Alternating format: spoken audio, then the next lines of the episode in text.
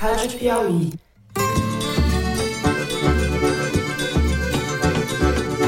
Olá, sejam muito bem-vindos ao Foro de Teresina, o podcast de política da revista Piauí.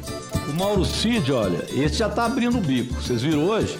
Eu, por mim, essa questão de indiciamento do Bolsonaro são falas contadas.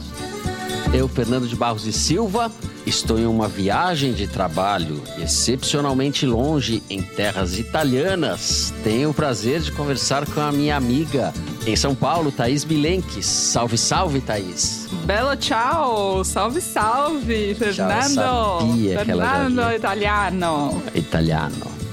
Portanto, nós recorremos à iniciativa do retorno do Mauricídio a esta comissão, diante das informações que hoje foram colocadas à imprensa brasileira. No Rio de Janeiro, também a nossa amiga, repórter da Piauí, Ana Clara Costa. Opa, Ana Clara. Vou roubar o opa do Toledo. Oi, gente. Salve, Oi, Fernando. Ana. Oi, Thaís. Vem a essa tribuna hoje, presidente, com esta camiseta escrito por uma ministra negra no Supremo Tribunal Federal, ilustrando o anseio de todas as juristas negras do nosso país. Bom, e hoje, enquanto o Toledo reflete sobre o sentido da existência em Glasgow, teremos, além da Ana Clara, a participação também especialíssima do pesquisador do SEBRAP, Centro Brasileiro de Análise e Planejamento, professor de filosofia da Unicamp, o cientista social Marcos Nobre, que vai participar de um dos blocos do programa com a gente. Bem-vindo, Marcos. Obrigado por estar no programa. Eu é que agradeço pelo convite, pela oportunidade. Olá, Fernando. Olá, Ana Clara. Olá, Thaís. O Marcos, que também não está no Brasil, embora a cabeça dele esteja sempre no Brasil. precisamos consolidar essa base de sustentabilidade do governo do presidente Lula. Eu acho que está indo muito bem. Eu acho que agora, com a entrada dos republicanos e também do PP, a gente consolida ali um diálogo com parte, né? Então, vamos sem mais delongas aos assuntos da semana. Abrimos o programa com a delação de Mauro Cid, que confirma ou ratifica todas as informações a respeito das intenções golpistas de Jair Bolsonaro. O ex-ajudante de ordens disse à Polícia Federal que depois do segundo turno no ano passado, com a vitória de Lula, Bolsonaro recebeu de Felipe Martins, um de seus assessores, uma minuta de decreto para convocar novas eleições. Decreto que, segundo Cid, previa a prisão de alguns de seus adversários. Bolsonaro submeteu o documento aos comandantes militares e, sempre segundo o delator, contou com o apoio do comandante da Marinha, almirante Almir Garnier. O plano não teria ido adiante pela falta de adesão do comando das Forças Armadas. O país caminhou no fio da navalha e a democracia esteve seriamente ameaçada. Já sabíamos, estamos sabendo agora um pouco mais. Falta punir os assassinos graúdos e graduados da ordem democrática para além dos delinquentes de 8 de janeiro. No segundo bloco, a gente trata da sucessão no Supremo Tribunal Federal. A presidente da corte, ministra Rosa Weber, se aposenta no mês que vem e hoje, segundo as especulações, os nomes cotados para substituí-la são o do ministro da Justiça Flávio Dino e o do advogado-geral da União, Jorge Messias. Dois homens brancos, que reforçaria a distorção secular da representatividade no tribunal. Em 132 anos, Rosa Weber foi a terceira mulher a ser nomeada no Supremo. Até hoje foram 168 homens e três mulheres, nenhuma delas negra. É urgente e é óbvio que isso precisa ser mudado. No terceiro bloco, a gente fala de Centrão e do governo Lula, ou mais especificamente da nova correlação de forças políticas no país. A gente discute com Marcos Nobre o texto publicado por ele na edição de setembro da Piauí, chamado O Centrão Sem Medo e a Encruzilhada do PT. É isso, vem com a gente.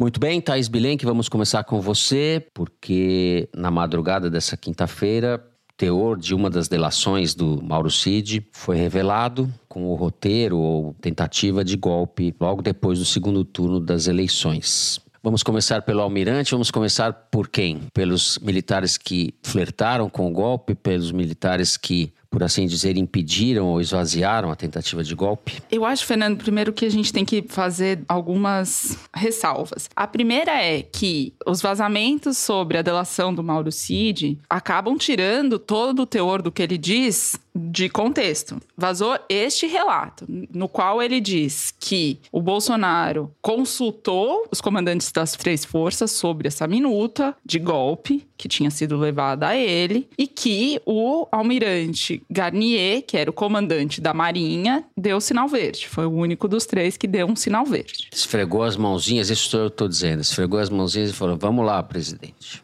O Garnier, que a gente vai falar um pouco mais dele, já tinha um comportamento, um histórico de golpista contumaz, né? É plantonista do golpe. Plantonista do golpe, é isso, né? É que ele tem o apelido de plantonista do golpe. Então, ele tem, ele criou essa fama e ele fez questão de criar. Então, o fato do Cid ter citado ele nominalmente na delação, a gente não sabe quem mais ele citou, também tem um aspecto para ser levado com alguma desconfiança, porque as forças, o exército tinha um, uma participação nesse golpismo do Palácio do Planalto muito mais embrenhado, né? Tinha o general Penteado, que era o número dois do GSI na gestão Bolsonaro, que ficou até janeiro de 2023, durante o 8 de janeiro ele estava lá. Tinha o Braga Neto, tinha o Augusto Heleno. Então, o Cid, como filho de um general, sendo ele uma promessa do exército, ter citado nominalmente o comandante da Marinha, essa informação informação não pode ser recebida sem alguma ponderação ou com algum cuidado. Isso dito, eu conversei com dois especialistas em Forças Armadas rapidamente antes da gente começar a gravar, e o que eles dizem é que esse relato do Mauro Cid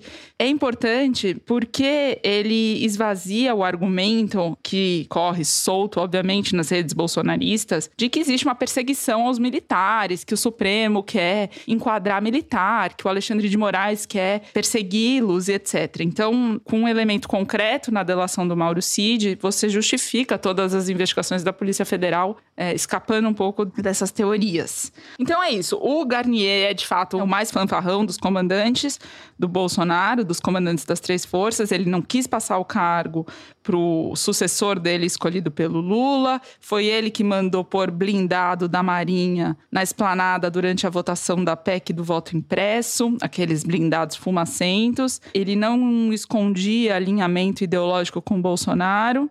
E foi escolhido a dedo pelo Bolsonaro para estar lá, porque, em tese, em geral, historicamente, tradicionalmente, nas forças, na redemocratização, os comandantes da Marinha e da Força Aérea sempre mantiveram uma distância um pouco mais segura da política do que os comandantes do Exército. Então não era à toa que ele estava lá. E aí tem duas histórias para ilustrar quem era o Garnier enquanto ainda comandava a Marinha. A primeira aconteceu lá por 2022, ele foi numa palestra na Fiesp para falar sobre o sistema de defesa, a indústria da defesa nacional e tudo. Era um ambiente seguro, não tinha transmissão, eram empresários acostumados com esse tipo de discussão. Ele tinha falou. imprensa, né? A transmissão não tinha imprensa, nem cobertura, nem nada. Exato. E daí desandou a criticar o Alexandre de Moraes, sem preocupação com o cargo que ele ocupava. E tanto não tinha preocupação que quando acaba essa palestra, ele sobe no último andar do prédio da Fiesp, onde tem um restaurante, e ficou lá despachando com os assessores dele, tomando uísque, como se estivesse realmente no gabinete dele, enfim, se sentindo muito à vontade e não preocupado, isso que eu acho que é importante de salientar, com a imagem que ele, enquanto comandante da Marinha, passa ao fazer desse jeito, né? Se comportar desse jeito publicamente. E aí, meses depois, em agosto de 2022, ele vai para uma palestra na Escola de Guerra Naval, que é onde o povo da Marinha se forma. E ele foi dar uma palestra, era agosto de 2022, o golpismo no talo durante a eleição, as vésperas da eleição. Ele manda as pessoas deixarem o celular do lado de fora, instala um raio-x para as pessoas que iam entrar, que eram basicamente as pessoas da Escola de Guerra Naval. Né? E aí, novamente, num ambiente seguro, em que não havia transmissão, em que não havia nada, ele diz simplesmente que não ia obedecer a nenhuma ordem de civil, salvo as do presidente Bolsonaro. Era um momento em que o Supremo Tribunal Federal estava em cima né, de toda a tentativa golpista que vinha do Palácio do Planalto, tem todos esses inquéritos, fake news, milícias digitais, e uma grande expectativa em relação ao papel das Forças Armadas. Tinha toda a discussão no TSE sobre as urnas eletrônicas. O Garnier diz isso, diz que ele, enquanto autoridade marítima, não devia satisfação a ninguém que não fosse o presidente da República. Então, essa era a postura desse almirante. Então, só para concluir, o fato dele ter sido citado pelo Mauro Cid é um, uma informação para ser avaliada, analisada. Sei, pode ser um negócio diversionista, né? Assim, uma coisa para. Acho que sim. Acho que pode ter um aspecto um pouco de dar um nome, atender uma demanda e, com isso, tirar o foco de outros nomes que também estavam envolvidos. Estourar os fogos de artifício lá num lugar para não olharem para o outro lugar. Pode ser, faz sentido. Ana Clara, você também andou apurando. Bom, primeiro eu quero fazer um merchan de mim mesma, porque quem leu minha matéria sobre o golpe na Piauí de junho. Muito bem, sabe é da- verdade. É, é. da influência do Garnier nesse caso. Como a Thaís bem disse, ele sempre foi muito proativo na rebeldia democrática dele, ou rebeldia autoritária, digamos. Aquele desfile constrangedor de tanques na esplanada no dia da votação do voto impresso foi ideia dele, não atendeu a uma demanda do Bolsonaro. Ele teve a ideia de colocar aqueles tanques que já deveriam estar aposentados e que estavam soltando aquela fumaça constrangedora na esplanada, tudo ideia dele. Passando para 2022, o Bolsonaro, ele depois da vitória do Lula, ele teve algumas reuniões com os chefes das Forças Armadas para discutir medidas, aí medidas muito entre aspas, que garantisse mais entre aspas ainda eleições limpas, que eles não acreditavam que tinha acontecido. E eles discutiram em algumas ocasiões a intervenção. O general Freire Gomes e o brigadeiro Batista Júnior, comandante do Exército, e o comandante da Aeronáutica, Naquela, eles estamos falando de que período? De 2022. Certo. Não é que eles diziam não estamos de acordo, não concordamos com o golpe, mas eles tentavam sair pela tangente. Ô, presidente, isso talvez não seja a melhor alternativa. Os militares podem sair prejudicados de uma forma geral, e se der errado e tal. Então, assim, era sempre no sentido de tentar dissuadir o Bolsonaro dessa proposta, mas nunca confrontando essa proposta de forma contundente. Já o Garnier era o único que sempre dizia que estava à disposição para o que o Bolsonaro quisesse. Se ele tivesse a iniciativa de baixar qualquer decreto, por mais inconstitucional que fosse, em direção a uma medida autoritária, que ele concordaria. A última reunião que aconteceu sobre isso foi no dia 8 de dezembro e foi quando o Bolsonaro viu que não ia conseguir, porque ele não tendo comandante do exército naquele momento, ele não tinha o alto comando. E o exército é a força mais numerosa. O Garnier podia até dizer que estava disposto para o golpe, mas a marinha não tem. Sim, o exército digamos, é a força decisiva,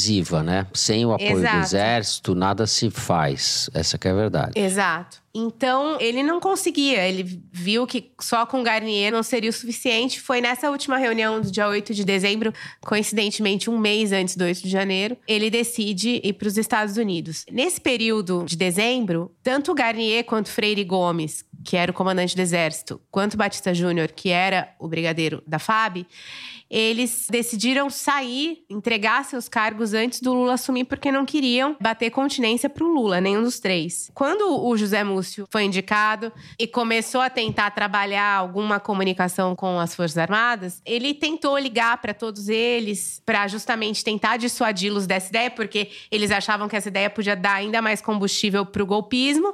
E o Múcio se viu obrigado a pedir ajuda para o Bolsonaro, para o Bolsonaro interceder para que ele fosse recebido pelos comandantes. O Freire Gomes o recebeu, o Batista Júnior o recebeu, o Garnier não o recebeu. No final das contas, o Freire Gomes e o Batista Júnior fizeram um arranjo ali para ficar um pouco mais, não sair ainda durante o governo Bolsonaro. O Garnier não, não recebeu o Múcio, jamais falou com o Múcio naquele período.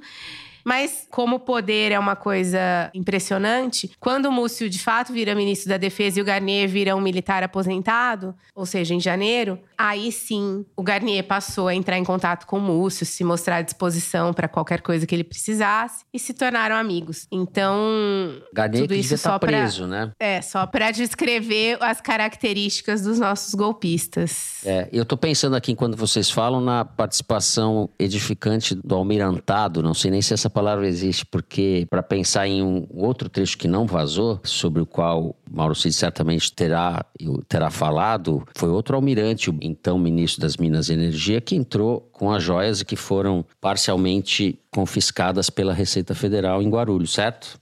De tudo isso, tem muitos detalhes e muitas coisas ainda a serem confirmadas, mas tem que ver quais serão as consequências dos dobramentos disso, porque cada vez fica mais flagrante, mais evidente a necessidade de enquadrar o poder militar e de punir de fato militares graúdos, né? Eu acho que essa não foi a opção do Lula, né? Claramente não foi. Acho não, tenho certeza que essa não foi a opção do Lula. No arranjo político, o Lula contemporizar e os militares, claro, vão ganhando espaço e vão falando que estão sendo perseguidos. A todo momento dizem que estão sendo perseguidos, quando na verdade acho que eles estão sendo poupados. A impressão é essa e, e da leitura da sua reportagem que eu recomendo, saiu em maio. Junho. Junho. Junho. Aos ouvintes que porventura não tenham lido, vale a pena. Inclusive agora à luz desses novos fatos. Especula-se quem seria esse constitucionalista, esse grande sábio que foi essa reunião que o Cid relata. Porque ele relata que havia na reunião um constitucionalista, né? É, que daria o amparo legal para essa ideia. Sempre pensam que é o Ives Gandra Martins, né? As pessoas sempre. Exato. É, até porque o Cid tinha no próprio celular uma minuta de golpe do Ives Gandra, né? Um documento.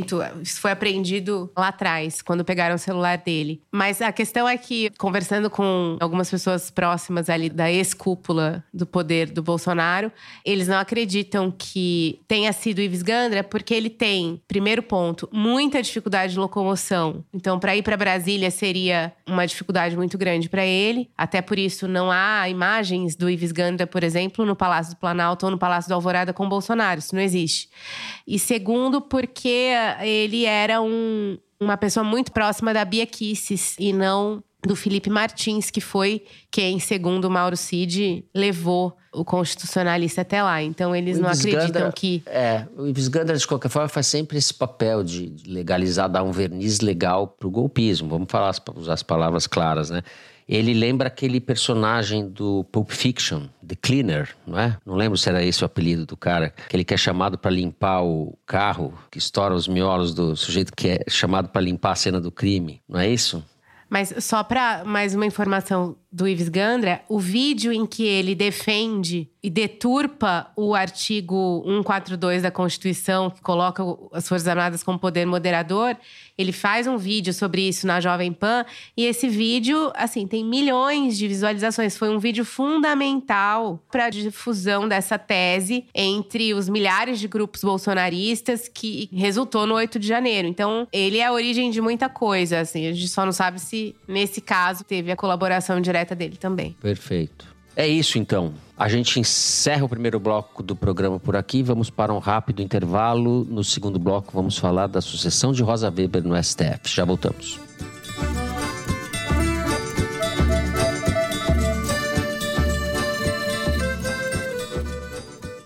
Se você tem menos de 40 anos, possivelmente não se lembra de uma época da sua vida onde computadores não estavam presentes em todos os lugares. Mas 40 anos atrás, dois jovens mudaram isso. Eu sou Ale Garcia, apresentador do podcast Guerras Comerciais. Nessa temporada, eu conto a história de Steve Jobs e Bill Gates. Escute Guerras Comerciais Apple contra Microsoft, disponível antes no Amazon Music do que em qualquer outro lugar e depois, onde quer que você escute seus podcasts.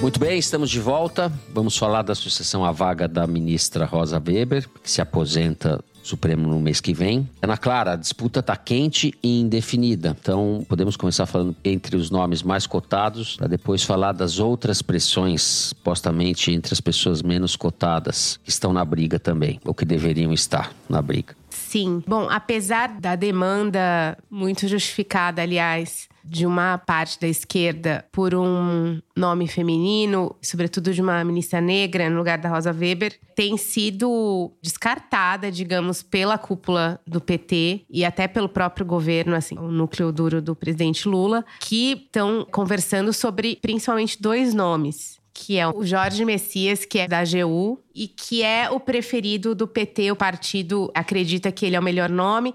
Lembrando que o Zanin foi uma escolha pessoal do Lula, que o partido não arbitrou, mas que o PT gostaria que essa escolha fosse uma escolha que o Lula levasse em consideração a vontade do partido e a vontade é que seja o Messias. Eles acreditam que ele é um nome preparado, juridicamente falando, e que seria um nome pacificador ali dentro, dentro do próprio PT. Já trabalhou com a Glaze, já trabalhou com Jacques Wagner, já trabalhou com Mercadante, já trabalhou com a Dilma Rousseff e é de confiança do partido. E é o que o PT propôs para o Lula. É só que o Lula tem ouvido outras pessoas também. E nessas outras escutas, o nome do Flávio Dino sai como favorito. O Flávio Dino, ministro da Justiça, desde que foi para o PSB, fala-se na possibilidade, inclusive, de uma candidatura dele à presidência no futuro. E ele percebeu que uma candidatura presidencial para ele demoraria bastante. Porque se o Lula, governo Lula 3 der certo e o Lula de fato for se candidatar novamente ao Lula 4, e ganhar, são mais oito anos. Aí a sucessão ao Lula ficaria ali entre o Haddad e o Alckmin. Para o Flávio Dino demoraria demais. Esperar esse tempo no Supremo seria mais interessante do que esperar no Senado ou com algum cargo no governo. Entra em questão também o fato de a gestão dele no Ministério da Justiça não estar tá sendo bem avaliada pelo governo. Ele tem tido rusgas com vários ministros, notadamente o Fernando Haddad e o Rui Costa. A questão da segurança pública pegou muito mal para ele e o PT já percebendo o enfraquecimento dele também já vem buscando formas de recuperar o Ministério da Justiça para o partido. Então, a sugestão do Dino, embora ela não agrade o PT porque ele prefere o Messias, também não seria 100% negativa porque eles recuperariam, digamos, pelo menos na avaliação deles, o Ministério da Justiça para o partido. Se essa configuração do Dino, que diga-se de passagem, é uma indicação dos ministros Gilmar Mendes e Alexandre de Moraes Ambos falaram com o presidente diretamente sobre essa indicação e eles estão trabalhando muito forte nisso. E no caso de essa indicação de fato ser acatada pelo presidente Lula, o que o PT almeja para o Ministério da Justiça é o advogado Marco Aurélio Carvalho do grupo Prerrogativas, que daí ocuparia esse cargo na saída do Dino e que seria uma coisa que agradaria o PT de alguma forma. Então, nas duas opções, o PT não sairia necessariamente insatisfeito feito. Vale dizer também que no Ministério da Justiça, toda essa perspectiva do Dino sair para o Supremo abriu uma guerra entre os subordinados dele, os secretários estão todos se colocando como possíveis sucessores, então tá uma confusão só. Enquanto o Lula não decidir de fato o que, vai acontecer, o Ministério da Justiça está numa situação caótica. E a avaliação de quem está observando isso é de que, aconteça o que acontecer, se o Dino ficar de fato, ele fica um ministro menor do que ele era, com o PT querendo interferir cada vez mais no Ministério da Justiça e ele sem poder para impedir isso. Então, o cenário é mais ou menos esse. Um terceiro nome que correria em paralelo seria do presidente do TCU, Bruno Dantas, mas as pessoas próximas do presidente presidente Lula avaliam que esse nome tem menos chances sobretudo em razão do que foi o impeachment da Dilma, em que o Bruno Dantas estava no TCU e votou contra as contas da presidente Dilma no Tribunal da Corte e que foi tudo que acabou desencadeando o processo de impeachment. Então, que ainda tem esse ranço, embora ele tenha se recuperado ali dentro do partido tal, mas é um nome que tem hoje, no retrato de hoje, menos força. Tá certo. Thaís, a Ana Clara falou dos nomes mais prováveis e da disputa dentro do PT, mas a gente sabe que tem muita coisa em questão na sucessão dessa vaga, né? A questão da representatividade, que não é uma questão irrelevante nem só de gênero, é uma questão fundamental. Houve três mulheres só, desde que o Supremo existe, certo? 1891, que ele foi fundado. Então acho que você apurou, levantou muita coisa a respeito disso. É por aí.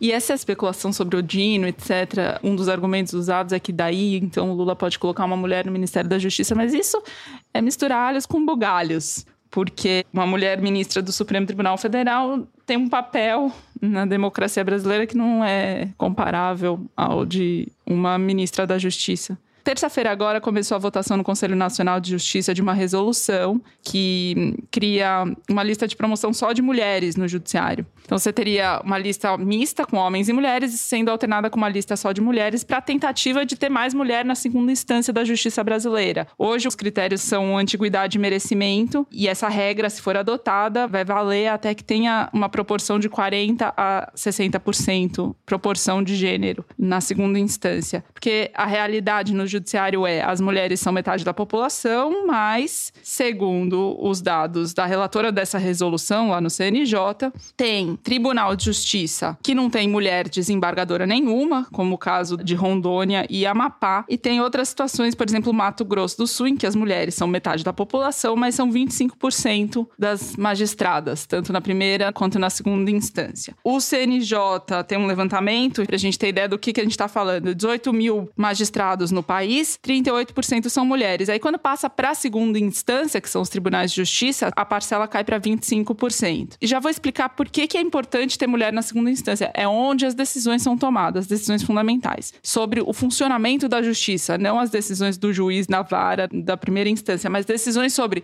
que horas o fórum abre, onde vai ter vara, onde não vai, onde tem atendimento remoto, onde tem atendimento presencial. São decisões que parecem meramente administrativas, mas no fundo elas são a porta de entrada e o acesso da população mais pobre ou menos pobre ao sistema de justiça. São Paulo, por exemplo, acabou de aumentar em 50% a taxa judicial, que é o valor que o cidadão paga para ter um processo em tramitação. São decisões que cabem à segunda instância, ao Tribunal de Justiça, onde as mulheres são minoria enquanto desembargadoras, né? Só para concluir em relação a essa votação no CNJ, um conselheiro pediu vista, a expectativa é que volte a ser julgado semana que vem, e eu conversei com a Luciana Zafalon, que é diretora executiva do Justa, que é uma organização social que pesquisa acesso ao sistema de justiça. 26 estados e Distrito Federal, das 27 unidades da federação, seis tribunais de justiça do país nunca tiveram uma mulher na presidência e em oito deles as mulheres tiveram a apenas uma vez nessa posição. São quase todos, boa parte deles, criada no século XIX, assim como o Supremo, a partir dali, outros tantos. A Ordem dos Advogados do Brasil nunca teve uma mulher presidente. Quando você faz o recorte racial, aí é pior ainda. Para cada juíza negra no Brasil, existem 7,4 juízes brancos e outros 35 desembargadores brancos. Desembargador é o juiz da segunda instância. Tem mais mulher negra na sociedade do que homem branco. Então, tem alguma coisa errada nessa conta. Quais são as dificuldades das mulheres chegarem à segunda instância? Né? Por que, que essa resolução que está em votação é tão importante? Porque, por exemplo, para um juiz ser promovido no Brasil, ele passa por uma banca, uma banca de promoção. Essas bancas são praticamente todas masculinas, só formadas por juízes homens, porque eles são a maioria dos desembargadores. Então, o CNJ, por exemplo, só agora, em 2022, criou uma regra que manda os tribunais fazerem bancas mistas. Isso só pode ser um detalhe para quem nunca foi julgado por um diferente seu que está em situação de poder sobre você. Quem que pautou essa resolução no CNJ? É a própria Rosa Weber. Então, esse debate, ele é quase que metalinguístico, porque se não fosse a própria Rosa Weber, essa discussão nem existiria. E aí a discussão, como diz a Luciana Zafalon, essa discussão está tão empobrecida que agora a gente está discutindo se troca o ministro da Justiça pela ministra do Supremo, ou se consegue mais uma ministra do Supremo porque tem duas e vai ficar com uma só. Na verdade, o debate tinha que ser, precisa de cinco ministras do Supremo Supremo, fazer maioria, entendeu? Precisaria ser em outros termos e estamos aqui nessa situação de reféns de uma contingência política empobrecida. Bom, tem um movimento que tem ganhado força pedindo a nomeação de uma mulher e, sobretudo, de uma mulher negra para o Supremo Tribunal Federal. Quem encampou essa defesa acabou apanhando nas redes sociais e fora delas. Citamos aqui o Gregório do Vivier, que defendeu isso publicamente e depois sofreu inúmeros ataques. Ataques baixos e bem obscurantistas, assim, uma coisa truculenta que lembra é o momento em que a esquerda se aproxima da direita, assim, a truculência acontece, esse movimento acontece. E assim, é uma pauta que, que bom que tem homens que defendam também, porque quando a esquerda usa o argumento de que ah, o presidente precisa confiar no novo ministro do Supremo acima de tudo, porque já foi traído antes por pessoas que ele indicou, Não tem como ele, o Lula construir uma relação de confiança se não existem mulheres que consigam chegar às instâncias superiores do Poder Judiciário brasileiro. Esses coquetéis em que o desembargador se aproxima do governador para conseguir ser nomeado presidente do Tribunal de Justiça são ambientes absolutamente masculinizados e masculinos e misóginos. Qualquer mulher que vá, algum deles seja até para cobrir, enquanto jornalista, percebe. É machismo na veia, estrutural na veia. Então, se abre algum cargo, alguma possibilidade de ascensão de mulher, essa oportunidade tem que ser agarrada, porque uma vez lá dentro, o juiz, o desembargador, o ministro, fica até se aposentar. É um cargo que dura décadas. Então, não dá para deixar passar. O estado de São Paulo, só para mostrar a importância disso, instituiu uma regra na década de 80 que determinava que o concurso para ingresso na magistratura não deveria identificar o gênero do candidato nas primeiras fases. E isso resultou num aumento vigoroso das mulheres na primeira instância da Justiça Paulista. Então, essa mudança é para agora, porque vai ter efeito político mesmo, efeito real, só daqui a alguns anos. É, eu queria fazer um adendo aqui, que a gente discutiu a PEC da anistia semana passada, conversando com a Lara Mesquita, que é a cientista política que estava acompanhando esse assunto. Ela lembrou que o relator é, apresentou uma nova versão essa semana dessa PEC da anistia.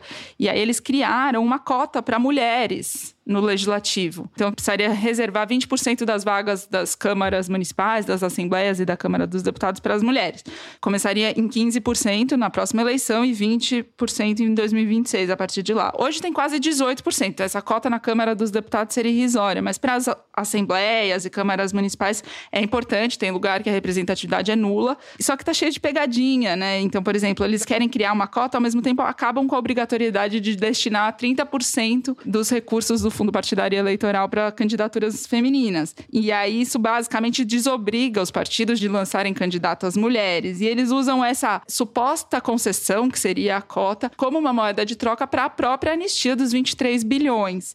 Então é isso, tem essa, essas tentativas de negociação em curso. Muito bem. A gente vai encerrar o segundo bloco do programa. Eu vou só falar que um subproduto dessa mudança toda, a Ana Clara falou do Flávio Dino indo para o Supremo. Pode ser que o Marco Aurélio, Marco Aurélio que ele chama, do Prerrogativa. Marco Aurélio Carvalho. E o subproduto, para mim, nefasto também, porque essa turma desses advogados que fizeram do antilavajatismo um grande negócio vão chegar ao poder. Essa turma não é brincadeira, não. A gente encerra, assim, o segundo bloco do programa. Temos intervalo, direção? Temos intervalo. No próximo bloco, a gente vai conversar com o cientista social Marcos Nobre. Vamos falar sobre Centrão e a encruzilhada do PT. Já voltamos.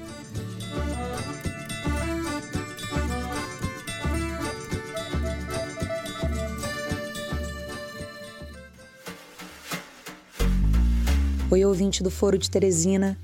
Você tem até o dia 30 de setembro para garantir o passaporte para o Festival Piauí de Jornalismo. O ingresso com preço promocional vale para todo o fim de semana do evento que acontece nos dias 2 e 3 de dezembro, na Cinemateca Brasileira em São Paulo. E ainda tem meia entrada para estudantes, idosos e professores da rede pública e desconto para assinante da Piauí. Você encontra o link no nosso site Além de jornalistas da Venezuela, Índia, Argentina e Estados Unidos, o festival vai ter uma edição ao vivo do seu podcast de política preferido. Então não esquece, você tem até o dia 30 de setembro para garantir os ingressos a preços menores para ver Fernando, Toledo e Thaís. O Festival Piauí de Jornalismo tem patrocínio do YouTube e apoio do Itaú Cultural, da Cinemateca Brasileira e da Associação Amigos da Cinemateca.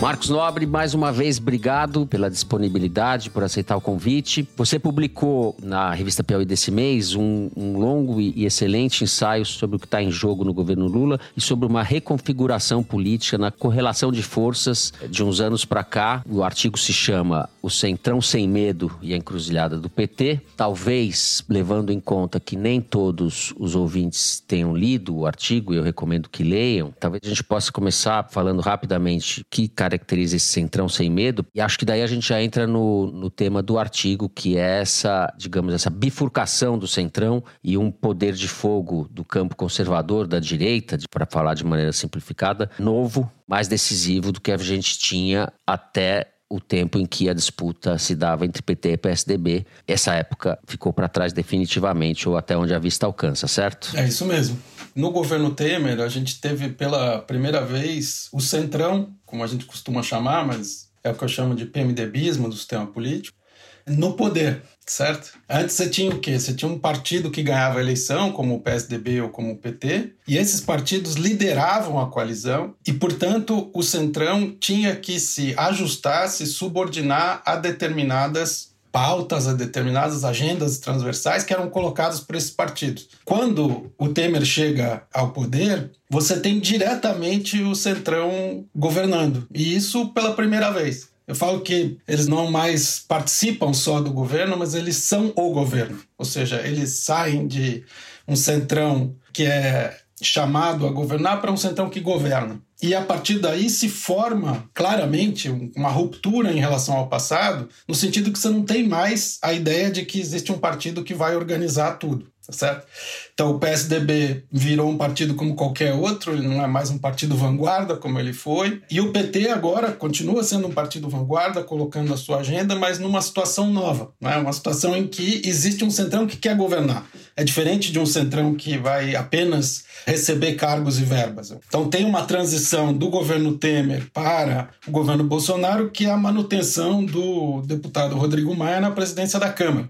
Então é muito significativo que dois presidentes da Câmara, em duas mudanças diferentes de presidente, tenham permanecido no cargo. Isso é inédito. Isso aconteceu com o Rodrigo Maia e aconteceu com o Arthur Lira, é isso, né? O Rodrigo Maia foi presidente do Temer e do Bolsonaro, e o Arthur Lira do Bolsonaro e do Lula. Então, isso daí é inédito. E mostra que existe, de fato, formada uma coalizão dentro do Congresso, especialmente na Câmara, mas não só na Câmara, que pretende governar. E aí o que acontece? No governo Bolsonaro, esse centrão se bifurca porque o deputado Rodrigo Maia perde a eleição para a presidência da Câmara em 2021, quando o seu candidato, Baleia Rossi, é derrotado por Arthur Lira. E então se dá essa bifurcação do centrão, que eu chamo de centrão temeroso e centrão temerário, centrão relutante e centrão sem medo. Né? O temeroso e o temerário são, claro, uma homenagem ao Temer. Né, que foi quem levou o Centrão para o poder. E nesse momento, esse Centrão, que é o Centrão relutante, temeroso, ele fica a reboque do Centrão sem medo.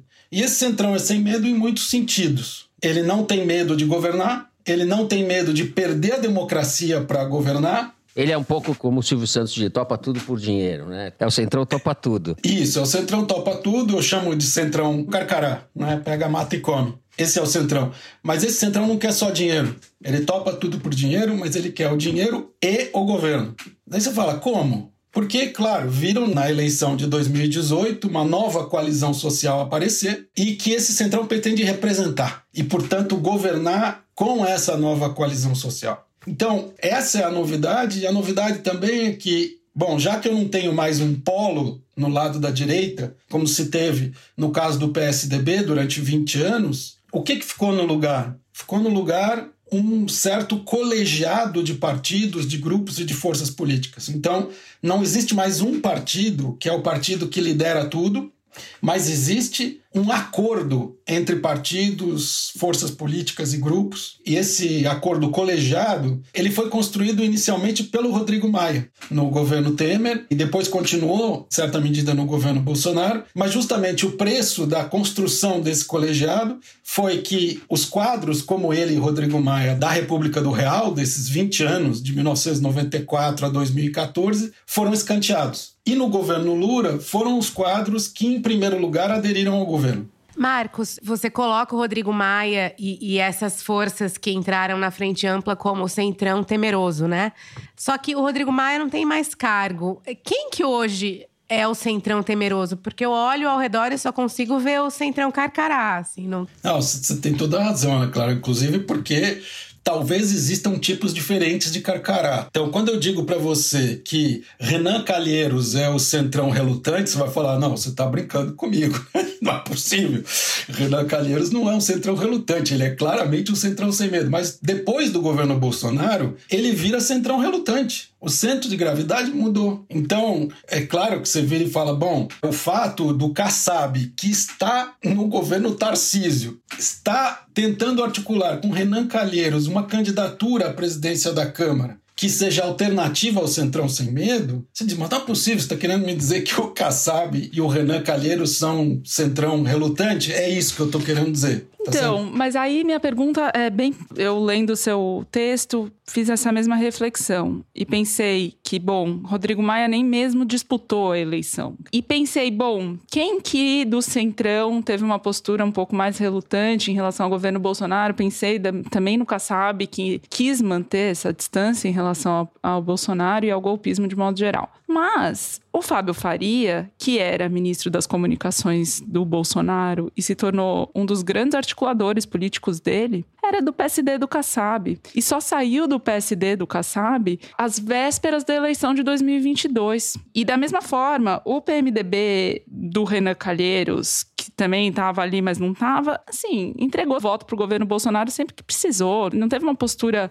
de resistência ou de enfrentamento. Exatamente, Thaís. O que significa que os partidos não são mais as unidades de aglutinação que eles eram antes. Então, nós estamos falando de grupos dentro de partidos e de pessoas que lideram grupos dentro de partidos. Por isso que eu falo sempre grupos, forças políticas, porque os partidos não aglutinam mais. Tanto é que, mesmo nos partidos que estão no governo, eles não entregam todos os votos desde o início. Então, você tem um outro tipo de articulação em que a gente tem que pensar muito mais no Eduardo Cunha, que começou esse tipo de articulação suprapartidária, fora dos partidos, do que um tipo de articulação em que os partidos eram fortes e que a cúpula partidária conseguia impor a disciplina. Mas agora você tem grupos, e essa articulação é uma articulação entre grupos. Os partidos são elementos dessa equação, mas não são mais os elementos aglutinadores. Essa é a minha visão, pelo menos. Por isso que o Centrão não é um conjunto de partidos, eu acho, mas um conjunto de grupos, um conjunto de forças políticas que se organizam de maneira mais ou menos colegiada. Marcos, você falou no artigo que a última tentativa de um conteúdo programático desse Centrão foi o Ponte para o Futuro na época do Michel Temer no PMDB. O que eu queria te perguntar é: acabou a mediação? Porque, de certa forma, esse programa era uma forma de mediação entre os interesses de uma elite de centro-direita ou de direita, de extrema-direita, sei lá como a gente chama, dentro do governo, né? Então, assim, era uma forma de empacotar as vontades de alguns grupos de interesse. Hoje não há esse programa na direita, né? Como você bem disse no seu texto. Então, assim, duas coisas. De fato, acabou a mediação da direita com o governo, da direita com o Congresso, e ela está operando diretamente, sem a mediação de um programa. E você vê algum indício de que essa mediação possa voltar? É, essa é a mais difícil, né? Ana Clara, essa é a mais difícil de todas, porque mesmo Ponte para o Futuro foi um programa em grande medida externo à coalizão Temer. E ele não correspondia às forças sociais que a gente viu emergirem na eleição de 2018. Então, ele não estava em consonância com o que estava acontecendo na base da sociedade. Né? Ele permitia que as pessoas jantassem em lugares muito finos e adequados e tal, e fossem louvadas por serem liberais e tal mas não dizia respeito aos interesses da base da sociedade, tal como apareceram em 2018. Então, esse Centrão Sem Medo, ele quer ser o representante e, nesse sentido, ele vai ter que construir um programa que ainda não existe, você tem toda a razão. Mas tem uma certa vantagem nisso, porque também no governo a gente não vê um programa claro, certo? E isso é alguma coisa que não está acontecendo só no Brasil. Está acontecendo em todo lugar, porque a gente sabe que a gente está num lugar muito turvo. Então, você estabelecer um programa previamente é muito complicado, ele tem que ser construído. Por isso é que a eleição de 2026 é tão fundamental, porque vai se construir um programa ao longo do governo Lula, e vai se construir um programa, eu acho, nessa nova direita, que não é mais liderada por um único partido, mas vai ser esse colegiado, e eu acho que ela vai produzir um programa que vai tentar representar a coalizão de 2018. Então, você já entrou um pouco no assunto, a gente falou do. começou falando do Centrão Sem Medo, acho que a gente pode falar da segunda parte do título do seu texto, que é a encruzilhada do PT. Qual seja, você já está entrando nesse assunto, que eu acho que daí a gente projeta para o futuro, como jornalista tem mania de, de querer materializar, ou sempre dar nome aos bois, ou reduzir as coisas, que seja. Se essa encruzilhada pode ser encarnada para o entendimento, assim, para facilitar entre o Haddad e a Glaze, vamos dizer assim. Por exemplo, porque o argumento do texto é, olha, existiu um momento na história do Brasil, na redemocratização, em que você teve dois partidos que lideraram o sistema político, que foram PSDB e PT. Essa decisão ela aconteceu a partir do governo Fernando Henrique, quando o governo Fernando Henrique estabelece essa maneira de gerenciar o sistema político a qual o PT teve que se submeter. E se submeteu sendo vanguarda do centrão, vamos dizer assim, né? puxando o centrão para um determinado lugar.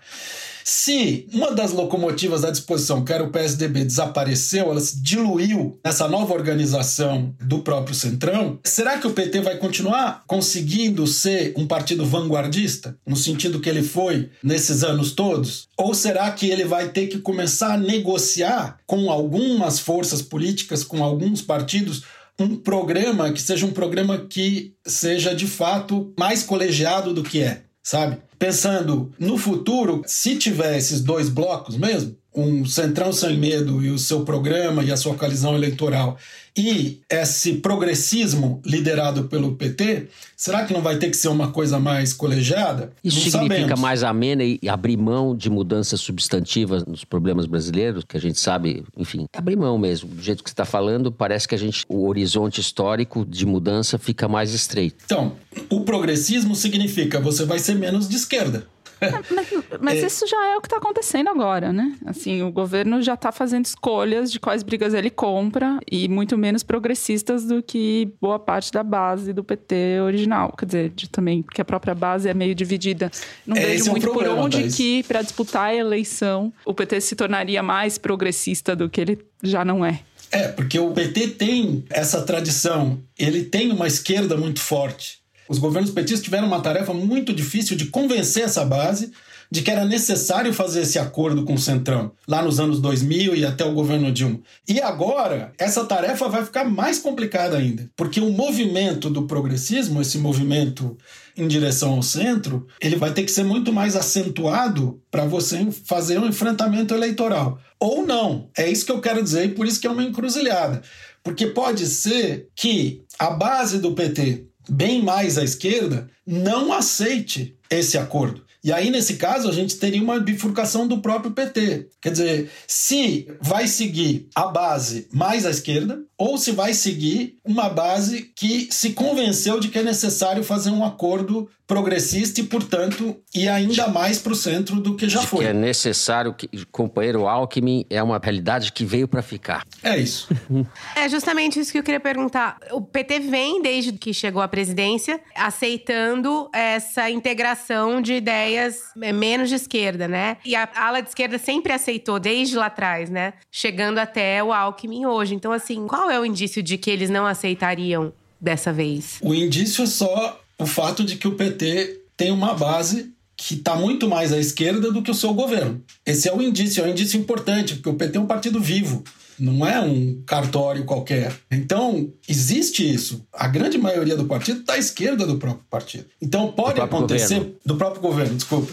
Então, o que, que acontece? Um exemplo, Ana Clara, do que pode acontecer é a disputa de política econômica. Você vai dizer: olha, nós vamos fazer uma estratégia desenvolvimentista que você vai ter um investimento público muito, muito forte, muito, muito substantivo.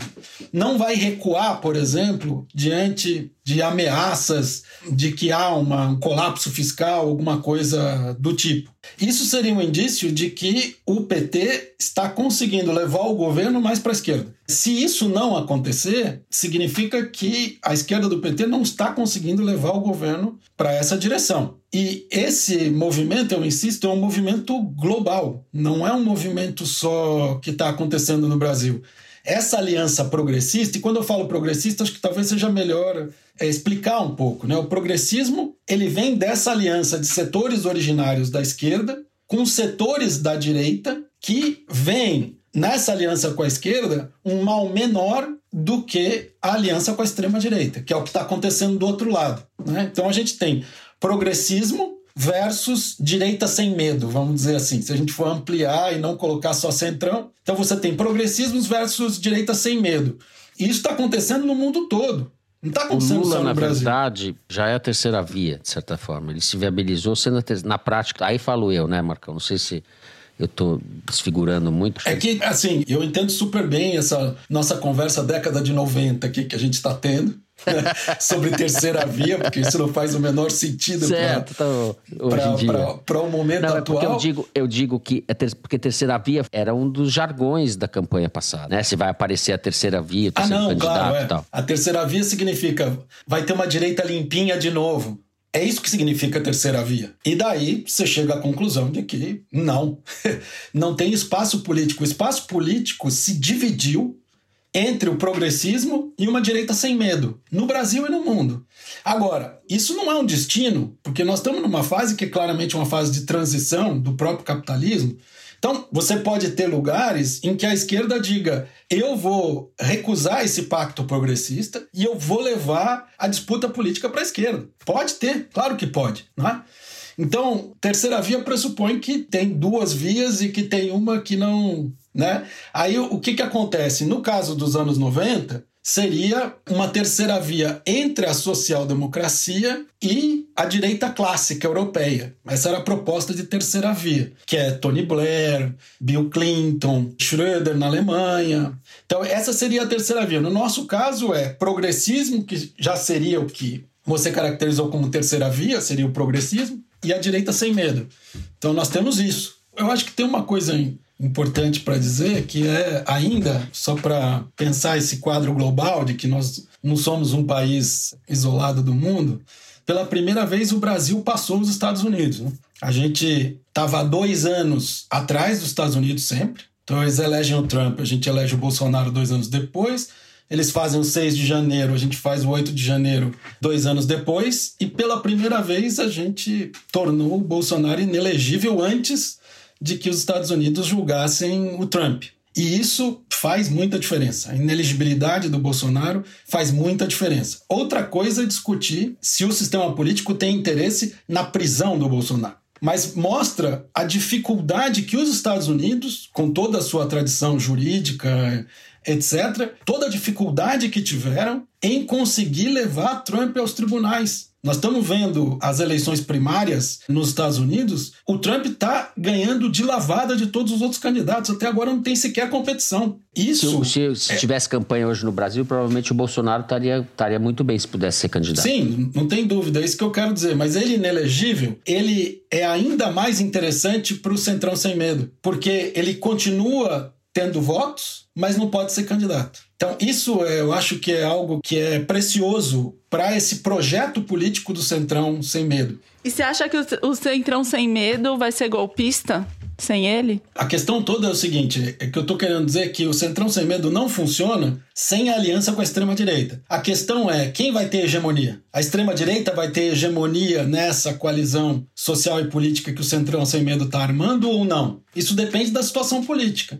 O que eles não têm é medo de fazer a aliança com a extrema-direita. E por isso é um Centrão Sem Medo também. E por isso interessa para eles que o Bolsonaro não seja preso. Certo? Porque ele não pode ser candidato, mas ele continua sendo uma máquina de votos, como diz o Valdemar Costa Neto, que é essa cabeça de ponte do Centrão sem medo em território bolsonarista. Então vai depender É, da não só máquina de, de forças. voto, como uma referência de que tudo é possível, né? Delinquir. Isso. Se ele é a referência, se ele foi pro poder, é que pode ter alguém tão delinquente quanto ele no poder. Isso. Agora, o que eles querem é controlar a pessoa, porque o Bolsonaro era incontrolável, certo? Então, o projeto é: nós vamos ter alguém que tem muito voto, mas que está sob nosso controle. Eles têm a ilusão disso, né? É, Isso, exatamente.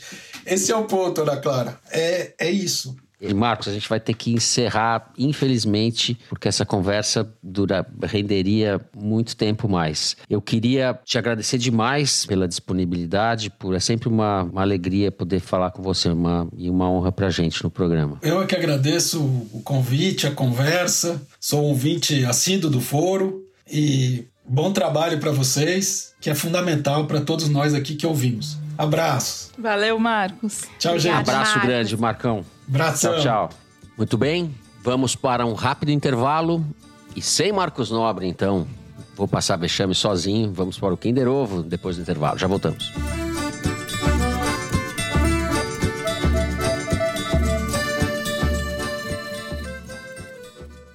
Você já parou para se perguntar o que, que acontece quando você reporta ou denuncia um conteúdo impróprio para as redes sociais? Eu confesso, aliás, quem está falando aqui é a Branca Viana, tá? Mas eu confesso que eu nunca tinha parado para pensar nisso. Esse post que você denuncia é encaminhado para alguém de um pequeno exército de moderadores de conteúdo, contratados para decidir se aquele conteúdo viola alguma norma ou não. Eu só fiquei sabendo disso porque um ouvinte do Rádio Novela Apresenta trabalhou nisso e quis contar essa experiência pra gente. No episódio dessa semana, você ouve ainda duas outras histórias.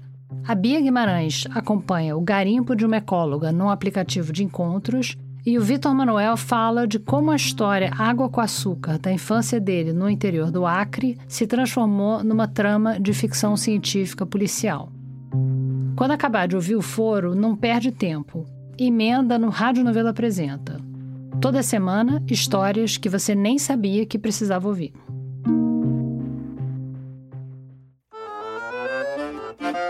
Muito bem, chegou a hora. Ana Clara e Thaís, acho que eu nem vou participar dessa disputa. Vou deixar a disputa do Kinder Supremo para vocês duas, viu? Depois, depois de tudo que foi dito nesse programa. Vamos lá. Não deixa eu passar vexame, tá, Mari? Nessas... Um, dois e já. Solta aí.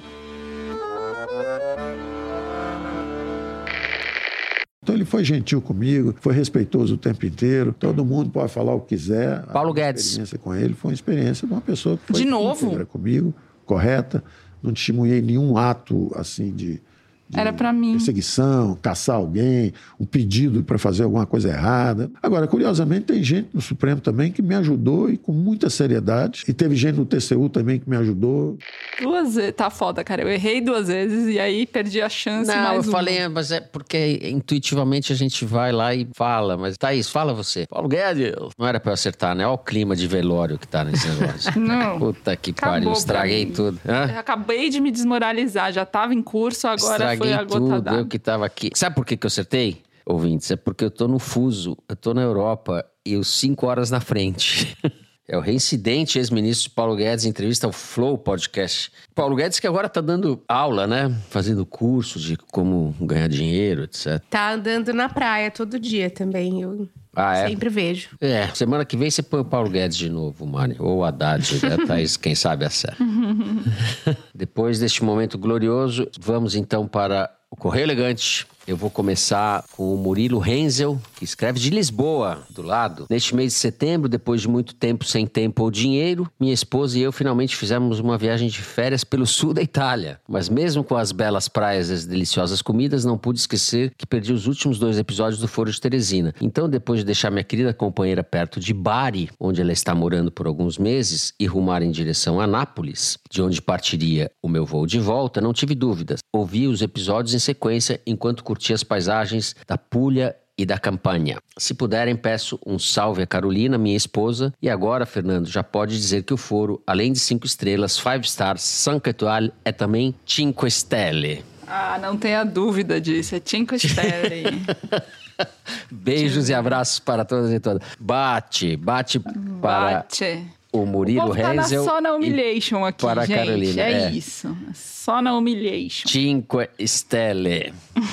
Bem, eu vou ler um tweet que a Mari passou. Ela gostou desse tweet porque ele contempla o programa passado e o programa desta semana, que veio do arroba Felipe91 Torres. Excelente participação do Luiz de Maza. Excelente, excelente parte... ah, Participazione, ah, não. é. Participazione. Belíssima. O foro sempre muito bem ocupado quando alguém do trio titular tira férias, seja com Luigi ou com Ana Clara Costa. Uau. Cinque stelle, Ana Clara. Cinque Stelle. Ainda, ainda se lembram de mim. Ainda se lembram de mim. Que honra. Eu também tô aqui com um tweet, mas para uma recomendação urgentíssima para os nossos ouvintes. A Monique Cardoso, arroba Monique Cardoso, escreveu. Semana retrasada, lavando louça e ouvindo Foro de Teresina, me empolguei no Kinder Ovo e, ao reconhecer a voz da Juliette junto com o Toledo, quebrei a cafeteira. Resultado: seis pontos no dedo. Como ficou tudo bem, vim pedir ao apresentador para alertar os ouvintes. Grande alerta. Por favor, o não se machuquem. rede social informa. fora. Cuidado ao Poxa ouvir vida. o Kinder Ovo. O Toledo devia pagar esses curativos. O cara provocando acidentes domésticos. Olha, me solidarizo. Ainda bem que não foi nada grave. De qualquer forma, é um transtorno. E eu vou, na volta do Toledo, eu vou falar para que ele arque com os custos dessa, desse transtorno todo. Pode Por favor, voltar, ouvintes, Toledo. não se Você tem- machuquem. Você tem missões pra cumprir aqui. Não adianta ficar nessa vida boa aí, não. Bom, se cada vez que eu quebrasse alguma coisa, cafeteiro, tiver levasse seis pontos, eu já estaria com 5.300 pontos, mais ou menos. Muito bem, aqui é bom dura pouco, que não é bom, que não é tão bom também dura pouco, né, Mari? O programa de hoje não durou tão pouco. A gente vai encerrando o programa de hoje. Se você gostou, não deixe de seguir e dar, eu nem sei em que língua eu falo agora, Cinco Stelle pra gente no Spotify, no Spotify. Segue no Apple Podcast, na Amazon Music, favorita na Deezer, se inscreve no Google Podcast, no Cashbox ou no YouTube. O Foro de Teresina é uma produção da Rádio Novelo para a revista Piauí, com a coordenação geral da Evelyn Argenta. A direção é da Mari Faria, a produção da Maria Júlia Vieira. O apoio de produção é da Bárbara Rubira, a edição é da Evelyn Argenta e do Tiago Picado. A finalização e a mixagem são do Luiz Rodrigues e do João Jabassi, do Pipoca Sound. Jabassi, que é também o intérprete da nossa melodia tema, composta por Vânia Salles e Beto Boreno. A nossa coordenação digital é da Bia Ribeiro e a checagem do programa do João Felipe Carvalho. A ilustração no site é do Fernando Carval. O Foro de Teresina foi gravado não em nossas casas, cada um no seu quadrado. E eu me despeço das minhas amigas. Tchau, Bela, Thaís, Bilenka. Tchau, Arrivederci. Belo. Arrivederci. Semana que vem tô aí pertinho. Boa. E Ana Clara Esperando Costa. você e o Toledo, hein? Também tem É. que voar. Passa lá É, pra buscar a ele. diferença é que eu vou pro exterior e trabalho.